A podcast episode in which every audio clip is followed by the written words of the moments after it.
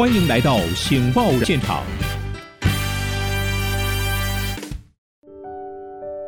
各位听众，大家好，欢迎再次来到《醒报环境论坛》，我是主持人台湾醒报社长林以玲。这段时间真的，我们非常需要了解气候跟环境的知识，因为我们每天都在这中间 suffer。我为各位再次介绍我们的呃与会的贵宾，首先介绍中央研究院地球科学研究所的兼任研究员汪中和教授，汪老师你好。主持人好，大家好。来，第二位为各位介绍，呃，这个曾经在气象局，也在天气风险公司，现在在台湾整合防灾工程技术公司的总监贾欣欣博士，贾博士你好。汪老师，主持人还有各位听众，大家好。那这一段时间，我想全台湾的老百姓从限水开始，已经深深的体会到，我们已经进入一个很可怕，而且有史以来非常严重的干旱的状况。那么在这个干旱的情况之下，民众当然受到限水的影响，企业也因为限水的关系，要设法找出节水之道，甚至再生水的做法。但是整个国家究竟有没有注意到我们该如何往前走？那么，因为贾博士他有机会参与很多中央级的防灾的会议，应该最知道呃整体的呃旱象的状况。那么，我们首先先问一些简单的问题。首先，呃。我们知道，即将台湾母亲节快到，即将迎接所谓的每一年一一年一度的梅雨季节，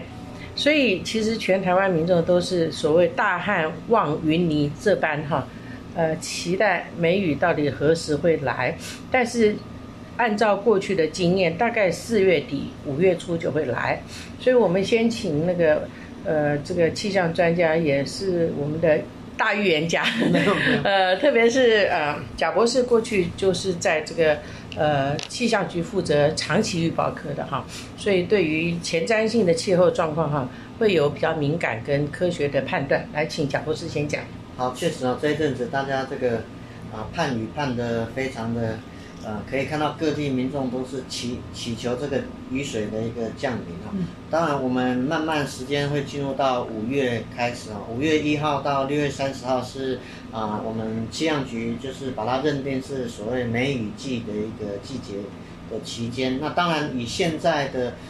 啊，预报的资料目前看起来啊，什么时候才会真正有利于梅雨封面建立的大环境呢？呃，今天上午刚好用了一些资料去计算那个指标啊，目前看起来有利于梅雨季建立的大环境呢，可能会落在五月下旬左右，大概五月二十一号到六月一号，还有一个月。对，所以其实大概都还有将近一个月的时间点。哦，所以我想这个是第一个要跟大家讲。那它跟气候上的时间来讲的话，大概也稍微啊晚一点点哦。以北部的梅雨季开始的时间，大概就是五月十五到五月二十这段时开始的时间是比较多的气候上。那它稍微有晚一点点啊，这是第一个。那第二个我们会关心。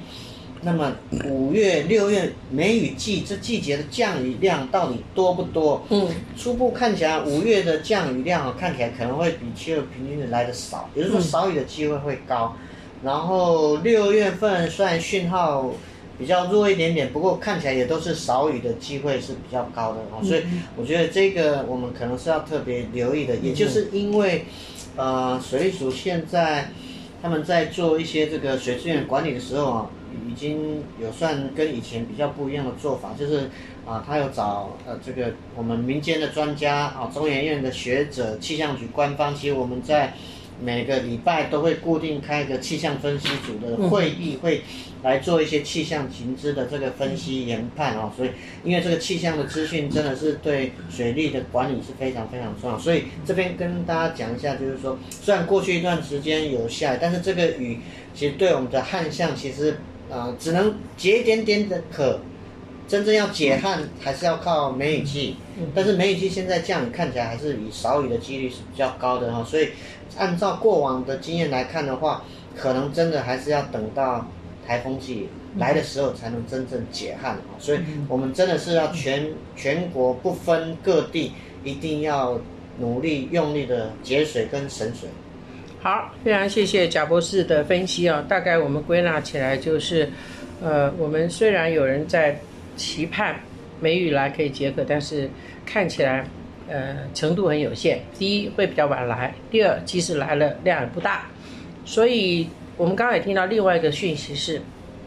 中央单位已经用尽各种方法，每周都要开一次气象情资，但我们也要告诉中央单位说，你不用再期待了，不要再做梦了哈，我们赶快哈务实一点哈，呃，如何能够现在能够做什么？那因为贾博士你都有参加嘛，要不要跟我们讲一下现在政府最主要在做什么？两件事，最主要哪两件事？好，其实以今年呃以这次的旱象来讲的话，其实北部它水库的水资源算还算充裕，特别是这个翡翠水库，所以其实今年有一个很重要的就是各区的这种所谓的区域的调度跟资源啊，也就是说。这个翡翠水库支援这个板新啊，板新大概就是这个呃板桥啊这一带的一个区大台北地区，所以这是一之前都是靠石门水库的这个供水啊，所以石门水库呢就可以省下来来去支援新竹，嗯，哦，所以作为这种区域的一个调，所以现在区域的调度是一个非常重要的一个作为。那另外像高啊台南高雄互相支援，因为高雄没有水库，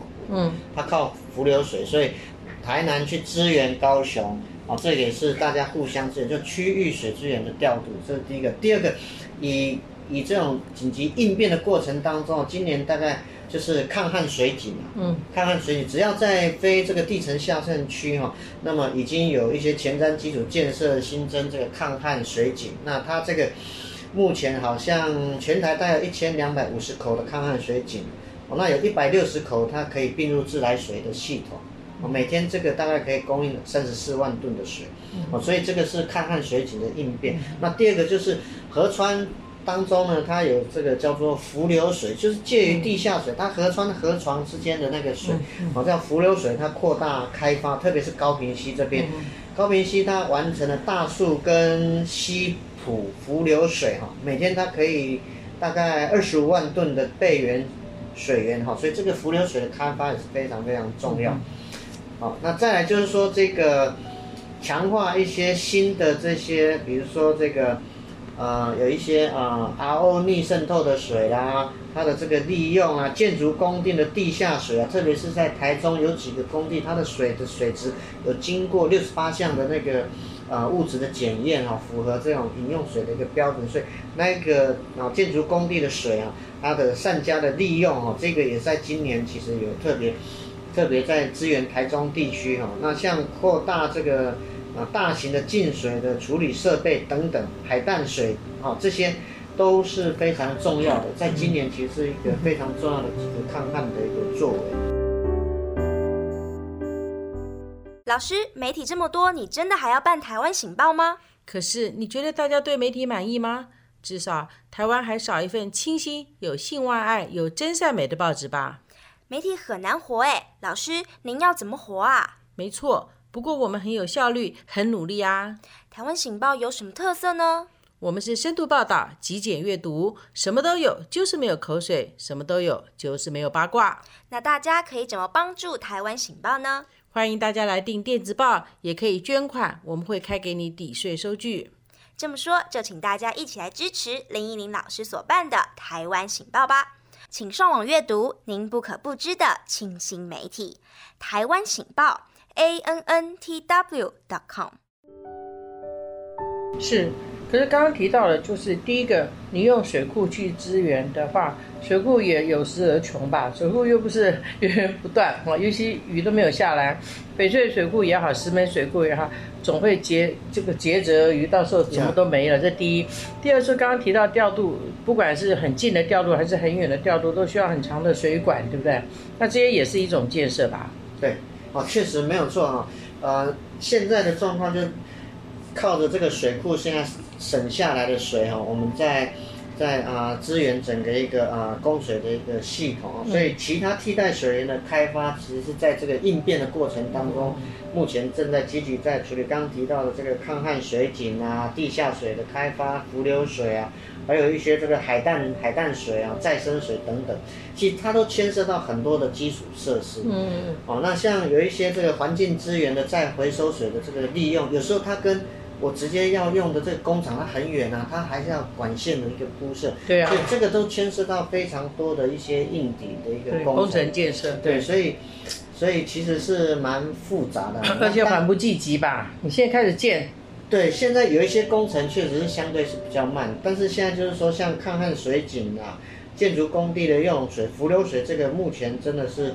算是有达到目标。然后区域的调度，在今年目前这样的状况还算运作的非常非常的不错。但是如果老天持续不下雨的话，也会用完。对，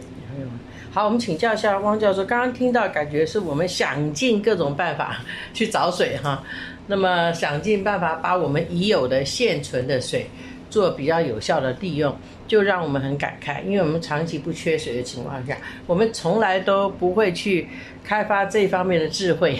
跟能力哈。那现在我们简直是想尽办法把所有可用的水都拿来调度了，不晓得汪老师有没有这种感慨？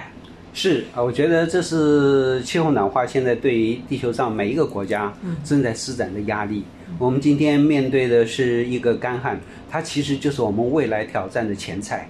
也就是未来啊，因为暖化的关系，地表温度不断升高，我们这样子的一种水温极端化，不管是现在的干旱，那如果说是来了这个台风，可能我们还有超大豪雨，这种挑战将来会越来越强。嗯，所以借着这一次的这个呃干旱，其实提醒我们，那水资源方面的建设是刻不容缓。现在做当然有些晚，但是你现在不做，以后就会更惨。嗯，所以我们现在还是要加紧，而且要扩大的推动。嗯嗯嗯，那汪老师，你觉得刚刚贾博士所提到这政府在进行的案中，有哪些是民间呃要去配合的？也就是说，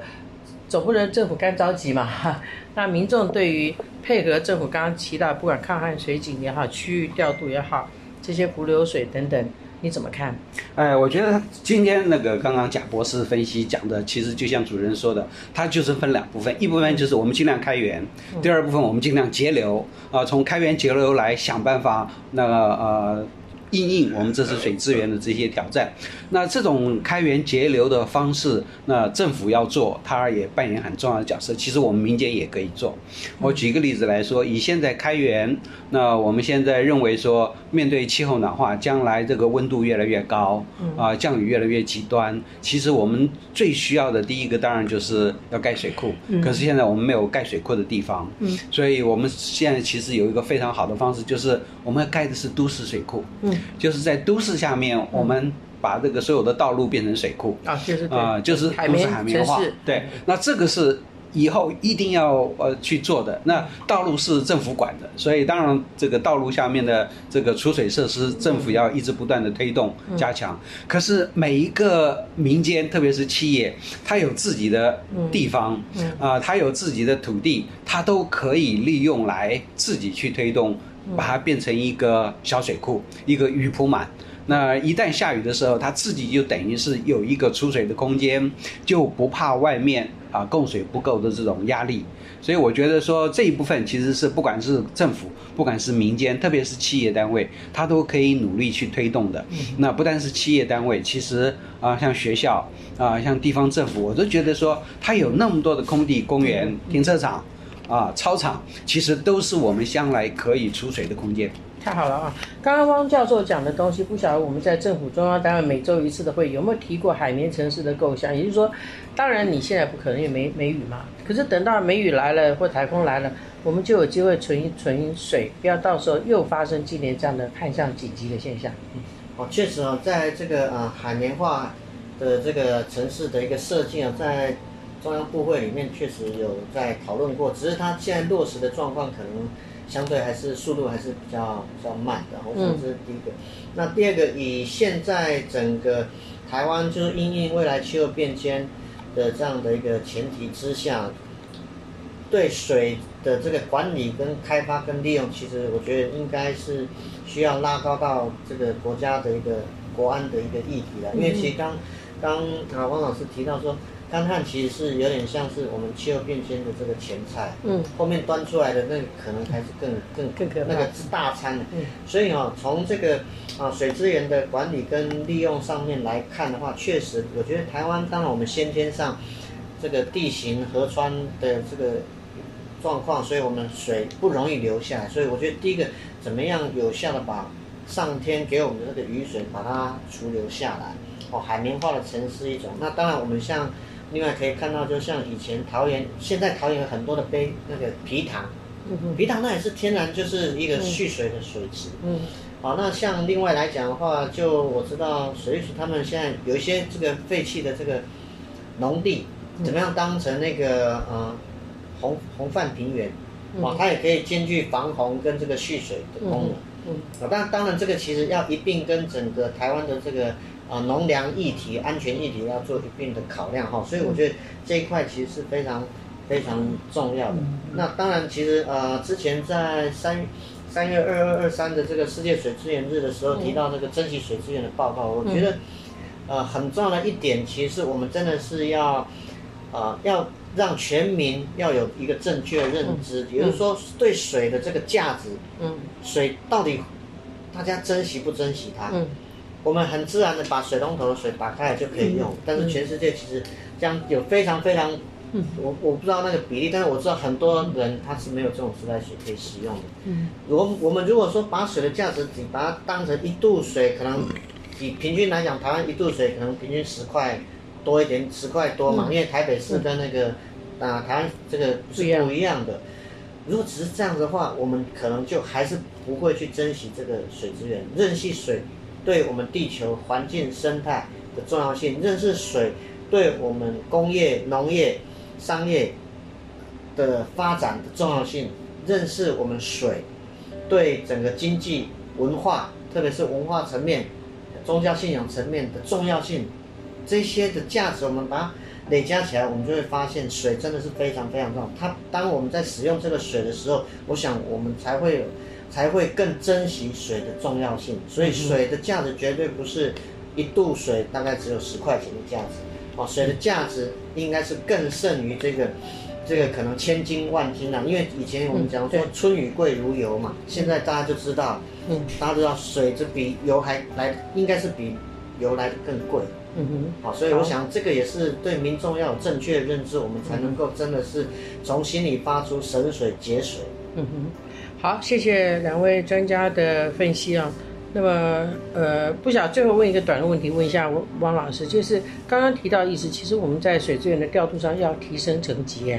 如果我们只靠一个水利署，哈，哦，这个不够。我们之前呼吁过很多次，是不是？是，就是一啊，我们说海绵城市来说，它其实是跨部会的，嗯，它是跨中央政府、地方政府的，它其实是啊。牵涉到许许多多的那个层面，所以一定要有一个啊行政院或者是更高的层级对来做这个协调的工作，而且要长期的推动。对，好，我们就做一个这样的结论做呼吁啊，希望政府把这个调度这些呃环境资源的东西啊，能够稍微把它提升点层级，让它有更大的决策权，去各做各种的调度。今天节目就进行到这，谢谢两位专家学者，下周同一个时间再会。